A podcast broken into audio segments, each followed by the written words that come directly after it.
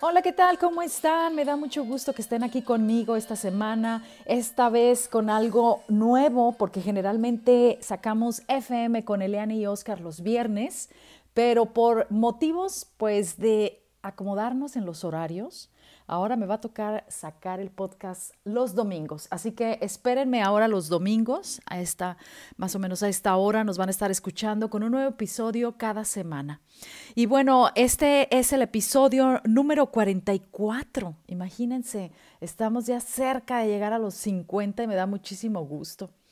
Este episodio número 44 está cerrando ya la segunda temporada, ya estamos en, en, todo el mes de junio va a ser nada más para cerrar y arrancar de nuevo con eh, más información por julio, agosto y lo que resta del año.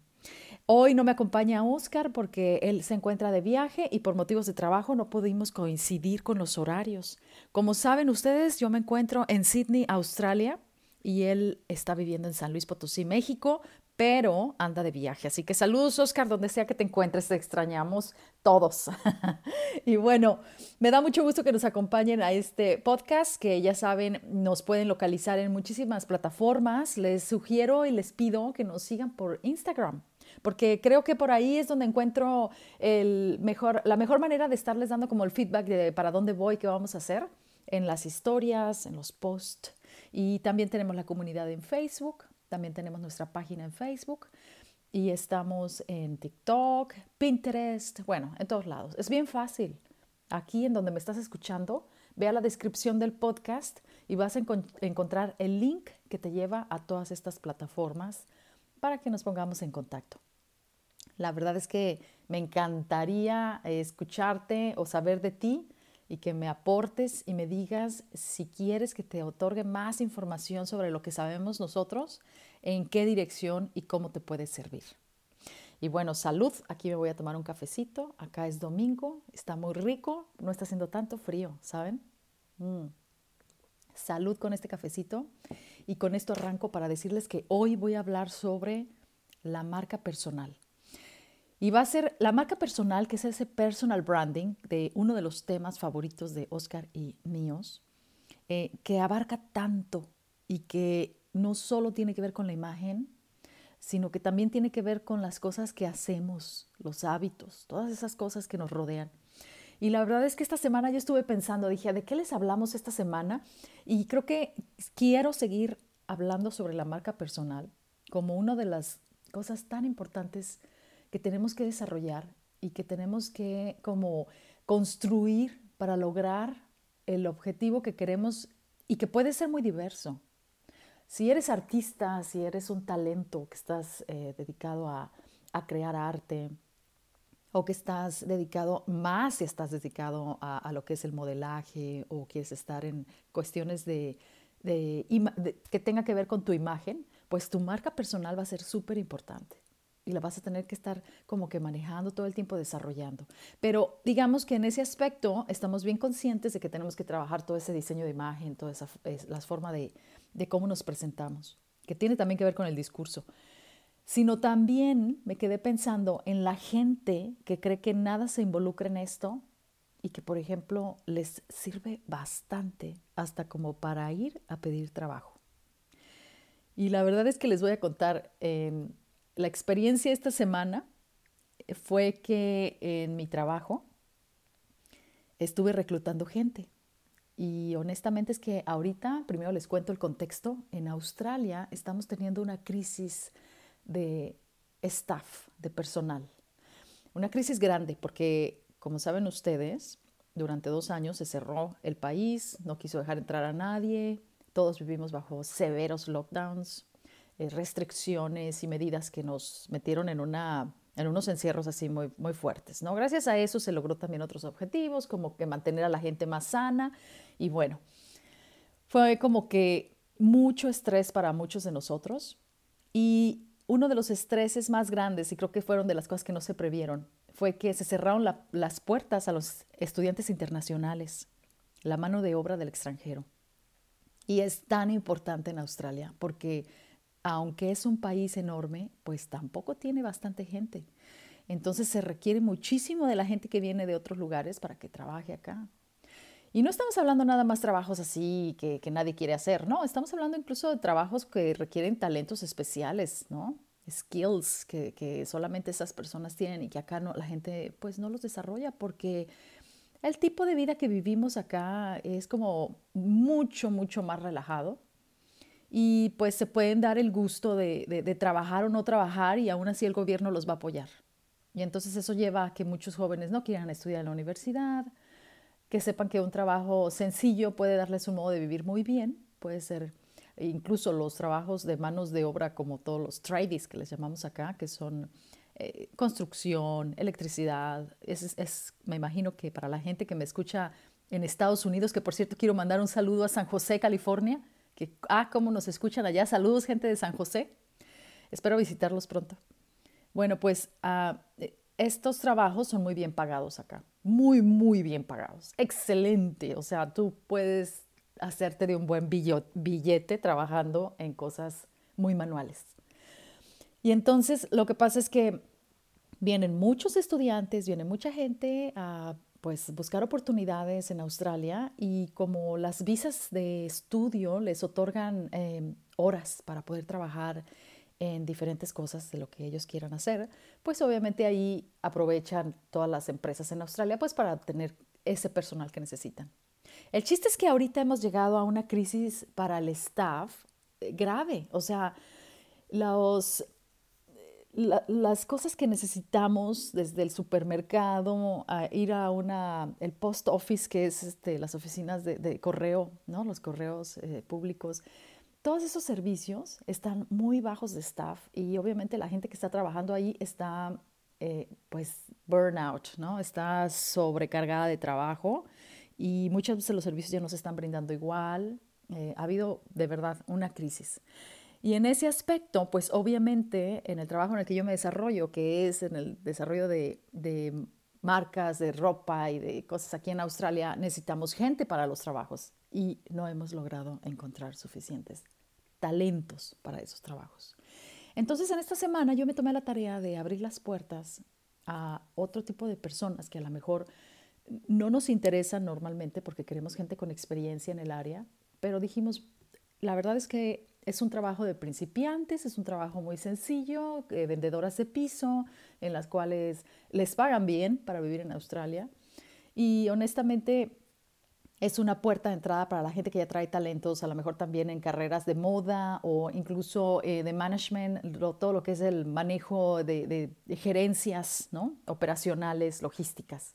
Entonces mucha gente pues se acerca y, quiere entrar en algo diferente.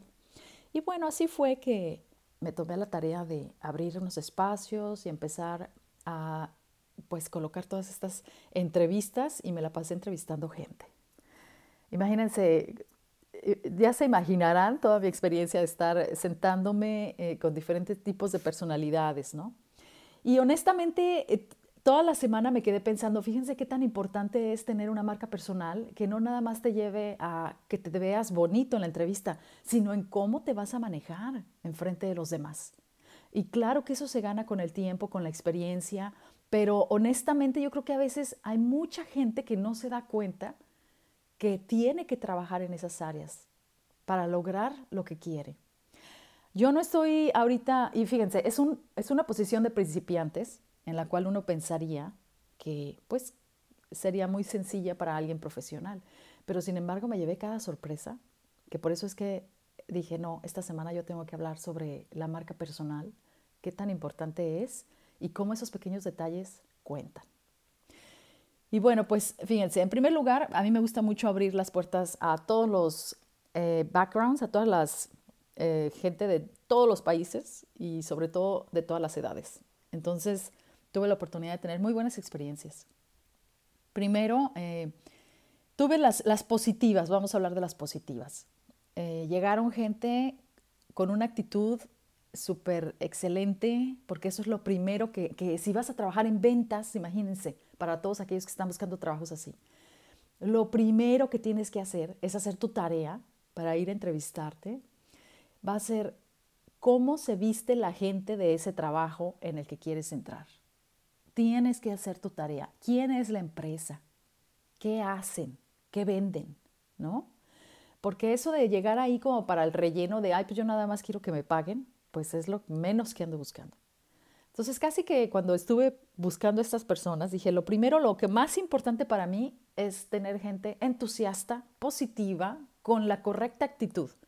Porque todo lo demás, si no sabes hacerlo, yo te lo puedo enseñar. Yo puedo entrenarlos porque a eso me dedico. Entonces yo no necesito que llegues eh, diciéndome todo lo que sabes hacer si no lo sabes hacer, pero si me llegas con una sonrisa y con la actitud correcta, eso es lo que necesito. Y bueno, me pasó que tuve muy un el lado positivo fue que llegaron personas con muy buena actitud. Recuerdo este, este joven que llegó y así mm, vestido realmente para la ocasión, casual, pero un smart casual que le llaman como eh, eh, con estilo, porque aparte estamos hablando de moda, entonces él sabía que tenía que vestirse con estilo y llegó haciendo su tarea, ya sabía de qué se trata la marca, ya sabe qué es la compañía, muy sonriente todo el tiempo, me agradó mucho que siempre me miró a los ojos, me dio la mano cuando se entrevistó y me estuvo contando lo que hacía. En realidad, más de lo que me decía, yo estaba observando todos esos detalles. Su postura corporal, el nivel de voz, la seguridad con la que me describía, la experiencia que tenía, por qué quería cambiarse, porque obviamente todas estas personas no tienen experiencia en lo que yo hago. Así que era muy importante para mí que fueran personas abiertas a aprender algo nuevo y que fueran personas que realmente tuvieran las ganas de hacerlo. Y me parecían excelentes cuando llegaba gente así. También llegaron chicas muy sonrientes, mirándome a los ojos, vestidas, como, se, como pensando que ya están trabajando con nosotros. Entonces ya llegaban con el vestuario que hace fit ahí. Y la verdad es que fue muy agradable. Sí encontré mucha gente, todavía estoy en proceso de, de contratar, así que estoy todavía haciendo muchísimas más entrevistas. Pero sí tuve muy buenos resultados en encontrar algunas de las personas que yo necesitaba para bastantes puestos que se están ahorita que se urge llenar con staff. Y bueno, eso fue por el lado positivo.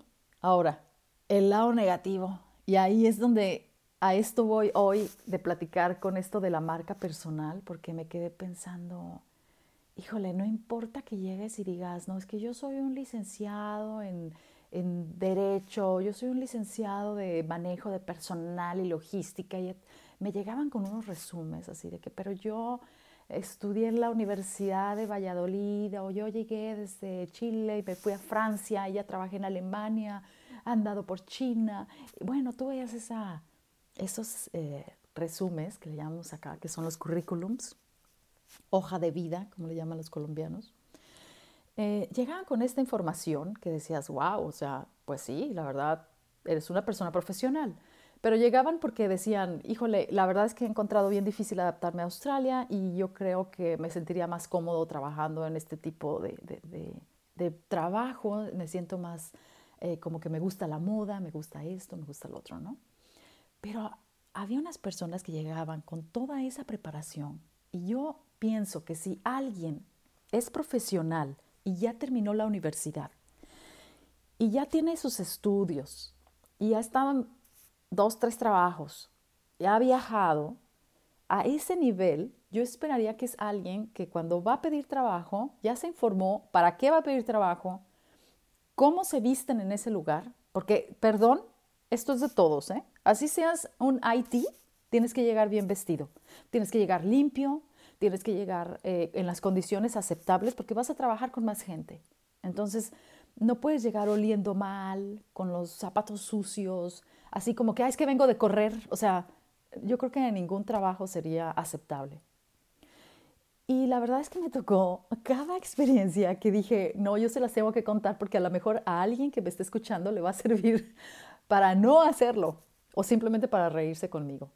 Porque primero, una de las experiencias que tuve fue una chica que llegó con esta experiencia, que ella es, este, era gerente operacional de una empresa, eh, de, una marca de ropa muy grande en su país y que después había pasado al tema de eh, como account, o sea, todo lo que es llevar el manejo de cuentas y cosas así.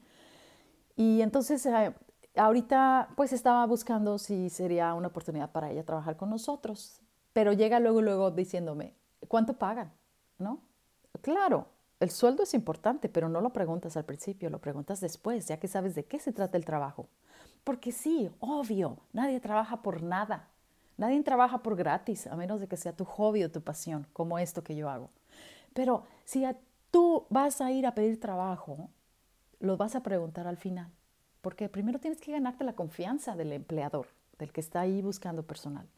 Y ya después, obviamente, vas a llegar a los acuerdos del dinero. Entonces llegaba, ¿por qué?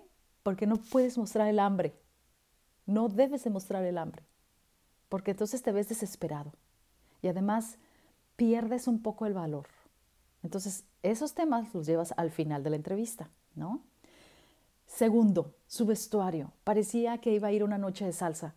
O sea, esas botas así como hasta media, medio muslo, la super minifalda y el escote, y, eh, totalmente era, no era el estilo que necesitábamos. Si fuera un bar o si fuera un grupo de música o si fuera un grupo de danza, estaría perfecta. Pero la verdad es que se notó así, a primera, a, primer momento que entró, que el vestuario era totalmente inapropiado. Su actitud media arrogante, y cuando empieza a preguntarme sobre el sueldo, que fue lo primero que le importó, este, le empezamos a manejar la información y después empieza a hacer muecas con la cara, ¿no? Ah, ah, empieza a hacer, y hacía ojos como que, ah, esto no me interesa, ¿no? Y la verdad es que yo me quedé pensando, ¿cómo puede pensar una, alguien que va a venir a hacerme perder el tiempo cuando le estoy dando la oportunidad de venir a una entrevista y se supone que el que debería de estar más interesado eres tú y no yo. ¿Cómo es posible que haya personas que piensen que así van a lograr un puesto, no? No, ustedes se reirían si les cuento toda la historia, porque aparte el, el resumen o el currículum que me trajo estaba lleno de flores alrededor, pero lo primero que me dice ella dice, yo, yo busco un, un puesto como de manejo de operaciones. Y le digo, ¿en serio con este resumen? ¿En serio? con florecitas alrededor. Es como que cero profesional. No, bastante que le faltaba. Y así como ella, llegaron muchísimas más que yo me quedé sorprendida de la poca capacidad que tenían de venderse frente a mí cuando yo les estaba abriendo la oportunidad a personas que no tienen experiencia en este campo. Y que obviamente si vinieron a buscarme es porque en algo estaban interesados, al menos en el dinero, pero algo les llamaba la atención. En otra de las ocasiones, otra de las entrevistadas, este, se relajó demasiado, se enjorobaba, así que me quedaba, miraba para todos lugares. Y yo creo que no se daba cuenta que en realidad tenía que estar pendiente, hablando conmigo, porque quiere ganarme atención, quiere ganar ese puesto, ¿no? Y algo que me llamó la atención es que, y eso es algo también súper importante cuando vas a pedir trabajo, es que tienes que tener un buen diálogo, confiado, agradable, porque simplemente tienes que pensar que esa compañía tiene que ver qué, buen, eh, qué bien puedes caber dentro, dentro de su cultura de trabajo. Entonces, si tú vas a llegar súper serio, sin poder crear una conversación, imagínate, y estamos hablando de ventas, es lo primero que tienes que hacer, tienes que venderte. Y lo, lo primero, eh, para mí, en algunas de las, de las personas que entrevisté, fue súper difícil sacarles plática. Oye, pero ¿has tenido experiencia en esto? No. Ah, ¿y por qué te gusta la moda? No, no me gusta. era, increíble la forma en la que respondían. Y por eso después dije, bueno, ok, yo creo que es bueno también para ellos que tengan un buen feedback de por qué no van a ser contratados. Y, a lo mejor les puede servir, ¿verdad? Quizás porque yo soy muy, este, a, lo mejor me importa mucho a veces eh, ayudarle a la gente a crecer, aunque no me lo pregunte. Pero la verdad es que quise eh, regresarles ese feedback a ellos para hacerles saber por qué es que no habían sido contratados y espero que les haya servido. Pero independientemente de esto, la verdad es que sí me quedé pensando, ¿cuántos de nosotros cuando vamos a presentarnos a una entrevista realmente hacemos esa tarea de saber cómo se visten en ese lugar para ir yo vestida? ¿Cómo me, ¿Qué es la empresa? ¿Cuál es el objetivo? ¿Quiénes son? ¿Qué hacen? ¿Cuál es el puesto? ¿Qué me describe? ¿Y cómo puedo yo caber en ese grupo de personas? Porque fíjense que aunque la necesidad es grande y muchas veces tenemos que ir a pedir trabajos que la verdad no nos gusta tanto hacer, pero los tenemos que hacer, sí también busquen ambientes laborales en los que ustedes se puedan sentir cómodos. Y obviamente esos ambientes que tienen muy buenas culturas en el, trabajo van a buscar gentes que se puedan eh, ser aceptadas por el grupo de personas que ya están ahí. Y eso también es parte de tu marca personal. Porque cuando alguien es el nuevo en el trabajo y todos empezamos a conocer esa nueva persona, es bien agradable que todo el mundo empiece a comentar, ah, es muy, qué buena onda, ¿no? Fulanito o fulanita. O, oye, qué agradable, me ha caído súper bien. Fíjate que el otro día vi que cuando nadie estaba aquí, él terminó y todavía nos dejó todo bien acomodadito en la mesa. O fue y nos trajo chocolatitos al otro día. O sea, esos detalles van dejando una marca hacen que se cree un ambiente muy armonioso en el trabajo, pero también que tú empieces a destacar, porque siempre tienes que pensar que quizás en un futuro tú tienes muchas ganas de superar esa posición y llegar a otras áreas. Y la verdad es que, pues eso no lo traen, a veces las universidades no lo enseñan, a veces eh, las experiencias de trabajo no te, dan, no te dan para tanto, y por eso es que un curso en el que sepas manejar tu marca personal es súper eh, como completo para ti como profesional. Porque no, no es nada más lo que sabes, sino cómo vas ahora a entregar eso que sabes tratando con humanos, a menos de que nada más trates con máquinas. Pero si estás tratando con humanos y sabes que las químicas entre personas son muy importantes, y sabes que el, el saber caber dentro de todas las opciones, el ser tolerante, el ser respetuoso, la educación, los, los modales, todas esas cosas. Buenos días, buenas tardes, hola, ¿cómo estás? Muchas gracias, hasta luego, te agradezco, eh, mis disculpas, ah, todas estas cosas van a contar y van a ser parte de tu marca personal. Y va a ser tan efectivo porque cuando ya estás en un trabajo y tú sabes comportarte con toda la gente que está a tu alrededor con respeto y en armonía, te ayuda primero a que tú te sientas bien en ese ambiente, a que los demás te traten mejor. A veces no puedes ir a trabajar y alguien más te puede cubrir. ¿Por qué? Porque tienes esa buena relación con los demás. O simplemente para que te ayude a que te vean los superiores y empiecen a sentirse tan confiados en tu trabajo porque destacas en ese aspecto. Entonces, trata siempre de mantener esa marca personal con tus buenos modales, con tu buena educación, con tu imagen, con tu actitud, con tu discurso. No trates de caber en un ambiente siendo el chismoso o siendo el que apunta eh, los errores de los demás. No, no, no trates de hacer eso, porque eso al final no, no trabaja bien. Es mejor que más bien trates la oportunidad de ver cómo te conectas con cada persona, que es algo que estamos perdiendo bastante en estos tiempos, y que también aprendas a encontrar en esos puntos de conexión cómo tú puedes también aportar a los demás. No todo va a ser para ti, también tú cómo vas a aportar para los demás y cómo puedes colaborar, porque los equipos más exitosos en el trabajo son esos equipos, los que se colaboran y los que se llevan bien entre todos ellos. Y yo puedo decirles lo he comprobado y lo llevo a cabo y funciona muy bien, perfectamente para ventas. Pues bueno, así lo dejo hoy para que te quedes pensando en cuál es tu marca personal, qué es lo que haces, cómo te desarrollas, cuál es el feedback. Eh, ponte a pensar, ¿qué pasaría si ahorita hicieran una, un review, una revisión de tu performance, de cómo estás llevando a cabo tu trabajo?